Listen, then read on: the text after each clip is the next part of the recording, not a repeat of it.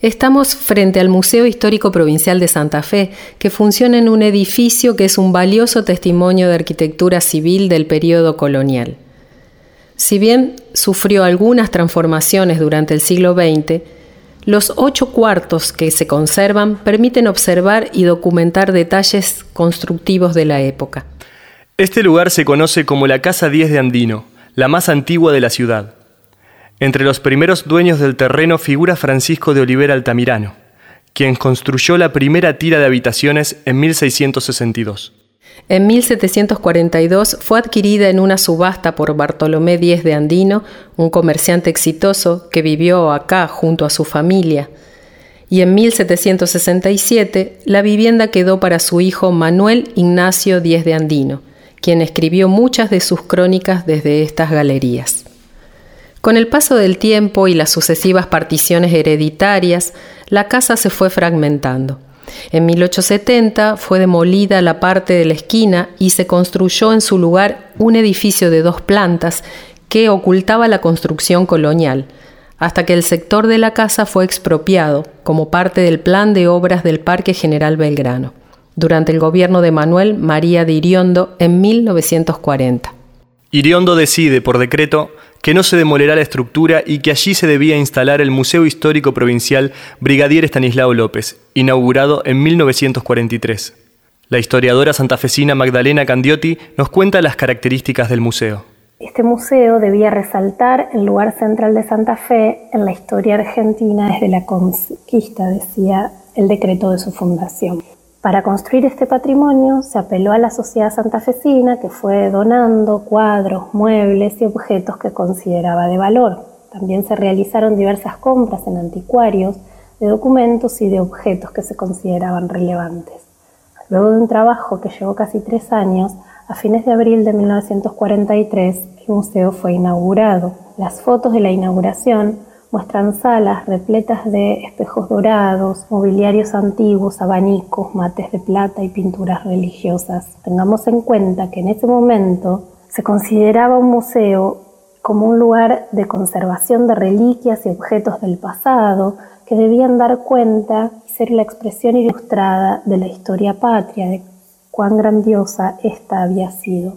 En los años 70 fue cuando surgió la iniciativa de renominar el museo y pasar a llamarlo Estanislao López, como una forma de resaltar la figura del gobernador y el rol de la provincia en la creación de la nación. Así se armaron muestras y salas alusivas. Luego, con la recuperación de la democracia, los museos en general se han ido democratizando y han puesto cada vez más énfasis en la construcción de guiones museográficos que puedan incorporar objetos, relatos, documentos que hablen de una historia más amplia, que no solamente refiera a las élites y a los liderazgos y a los varones, sino que sean historias de la vida cotidiana, de la gente común, de las mujeres y de los sectores populares que hacen la historia.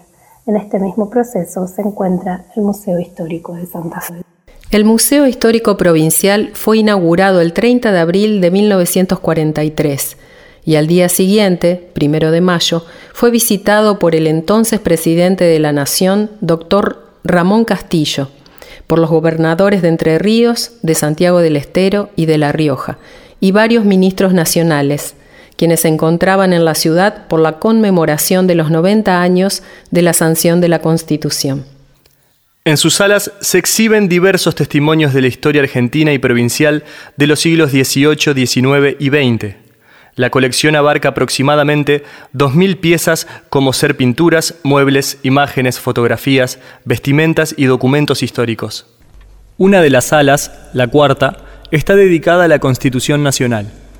Entre los objetos que conserva el museo y que se van exponiendo de forma rotativa, podemos encontrar el sello realizado en plata con el escudo nacional que dice Congreso General de la Confederación Argentina uno de los sillones de los constituyentes, el escudo del material que presidía la fachada del cabildo, el retrato al óleo de Justo José de Urquiza, elementos de vajilla de la época, así como también un boceto de Alice, del cuadro Los Constituyentes del 53. Acá se puede observar el sistema de construcción de las viviendas mediante el sistema de barro encofrado, típico de la arquitectura colonial. Lo más destacable de la colección expuesta son objetos personales del brigadier Estanislao López, que evocan el periodo de caudillos, luchas entre federales y unitarios y los tratados interprovinciales que anteceden a la Constitución Nacional. ¿Sabías que todos los muros portantes son de tierra apisonada o tapia? Es la técnica con la que se construyeron los principales edificios de Santa Fe colonial.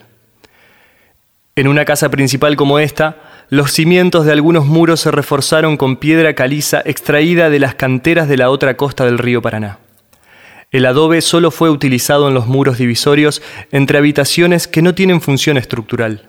Cuando termines de recorrer el museo, si estás caminando, hace solo 100 metros hacia el sur, hasta la intersección con calle Amenábar y encontrarás el Museo y Convento de San Francisco. Si estás en auto o bicicleta, toma por 3 de febrero hacia el oeste, luego girá en San Jerónimo para volver a girar en calle Amenábar. Al llegar a la esquina podrás pasar a la siguiente pista.